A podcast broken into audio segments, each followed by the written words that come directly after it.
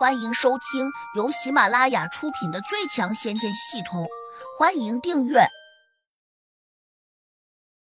第六百七十五章，你不吹牛要死啊！胡杨摇头说：“我的剑太过锋利，一旦拿出来，不见血恐怕收不回去。”千叶真人吃道：“你吓唬谁呢？只管拿出来，看谁吃亏。”假胖子跟着怪叫起来：“臭小子，你别在这里故弄玄虚，我师叔岂会怕你的破铜烂铁？”好吧。既然你们都不管千叶真人的死活，那我只好成全他。说着，胡杨取出了一把仙剑。他刚刚拿到胡杨手上，便突然闪烁出了夺目的光芒，好像一只灵兽苏醒了一般。千叶真人一看，顿时就露出了惊异的目光。俗话说：“外行看热闹，内行看门道。”胡杨这把剑真漂亮。小莲还好奇的问：“这剑叫什么名字？”我也不知道，这剑上没有写名字。此时的他也有点意外，因为之前也曾经使用过这把剑，但却从来没有见它闪现出灼灼的光芒。谁知现在这剑变了，变得来有些奇特。尤其是剑上的流光，在剑上来回奔流时，不时发出了波波的声音。百花娘娘的眼里同样闪现出惊讶的神色，只听得她还在喃喃的念叨：“这是什么剑？”剑中似乎有法力流动，难道它可以不受这个空间的限制？胡杨心意微微一动，拿着剑往前一指，剑中竟然吐出了大概一寸左右的剑气。众人一看，全都吃了一惊，贾胖子更是失声叫了起来：“娘娘，你不是说在你这个空间里面，任何人都无法祭出法术吗？”百花娘娘秀眉微拧。这剑有问题。顿顿，他马上换上了一副客气的模样，问胡杨：“小兄弟，你这剑是从哪里得来的？”胡杨平静的回道：“前一阵杀了一个地仙，从他的铸物戒指里面找到的。”胡杨的话还没有说完，贾胖子就怪叫起来：“你不吹牛要死啊？就凭你这点功力，你杀得了地仙？”百花娘娘忍不住也笑了。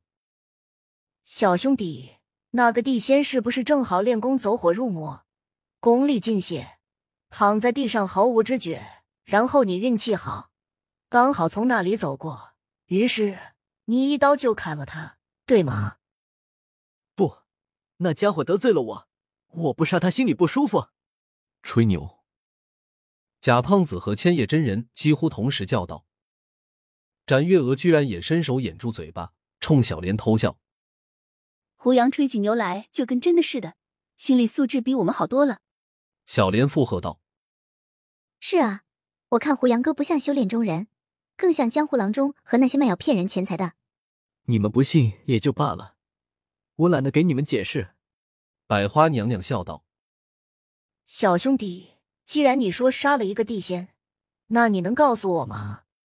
你杀的那地仙叫什么名字？胡杨不假思索道：“他好像有点名气，叫鲁轩。有人叫他鲁地仙，有人叫他轩公子。”鲁轩。千叶真人一听，立时瞪大了眼睛：“你说的那个鲁地仙，他是不是住在天岭大峡谷？”胡杨点头：“原来你们认识，岂止认识，他之前和老夫还有一些交情。”千叶真人提高了声音。这时，展月娥和贾胖子好像都反应过来了，两人的神情跟着就起了不小的变化。小莲很少在外面走动，自然什么也不清楚。他困惑的问展月娥：“这个鲁地县很有名吗？”“他当然很有名，听说是神仙带着记忆下凡来历练的。”展月娥冷峻道：“这鲁地仙那么有名啊！我的天！”胡杨哥吹牛举例也不找个名气小点的，这下恐怕要被揭穿了。小莲略有一丝泄气道：“百花娘娘竟也来了兴趣，笑道：‘千叶，这位小兄弟胆子真不小，居然拿一个大名鼎鼎的地仙出来抬高自己的身价。’”千叶真人一脸凝重道：“他并非完全在吹牛，我听说鲁地仙真被人给杀死了。百花娘娘一怔，惊讶道：“那你告诉我，是什么人杀死的？那人恐怕有点厉害哟，竟然杀得了一个地仙。还有，他胆子也太大了。我记得这一届的地仙，全都在巡界仙使那里挂了名的。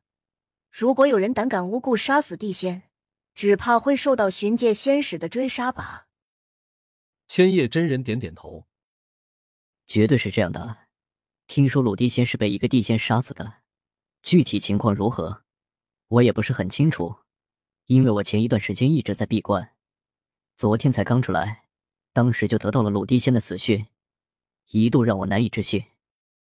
我本想再去问问，这到底是怎么回事，却不想小胖有急事需要我出手帮忙，我便把那事儿给搁下了。两人都盯住胡杨。千叶真人的神情越发有些严肃，百花娘娘皱眉，冲胡杨说：“你胆子真不小，竟敢拿一个地仙来长自己的脸。”胡杨不屑一顾道：“你觉得我有必要这样做吗？”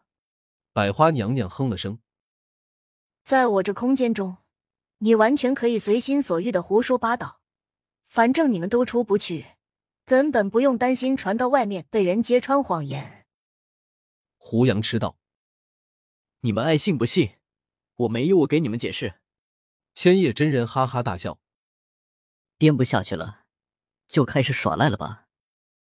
胡杨突然发现，到了这个地方，脑中系统并没有受到影响，尤其是现在，越发收到了更多来自于千叶真人和百花娘娘的轻视和嘲弄，点数更是不停的增长。不过，他突然又意外的收到了来自于假胖子的惊恐。胡杨有点诧异，扭头才发现假胖子正惶恐不安的看着自己。胖子，你看我做什么？担心我吃了你啊？胡杨忍不住问。假胖子吞着口水，后退了一步，他的反应和其他人简直大相径庭，身体还在微微颤抖。本集已播讲完毕，请订阅专辑，下集精彩继续。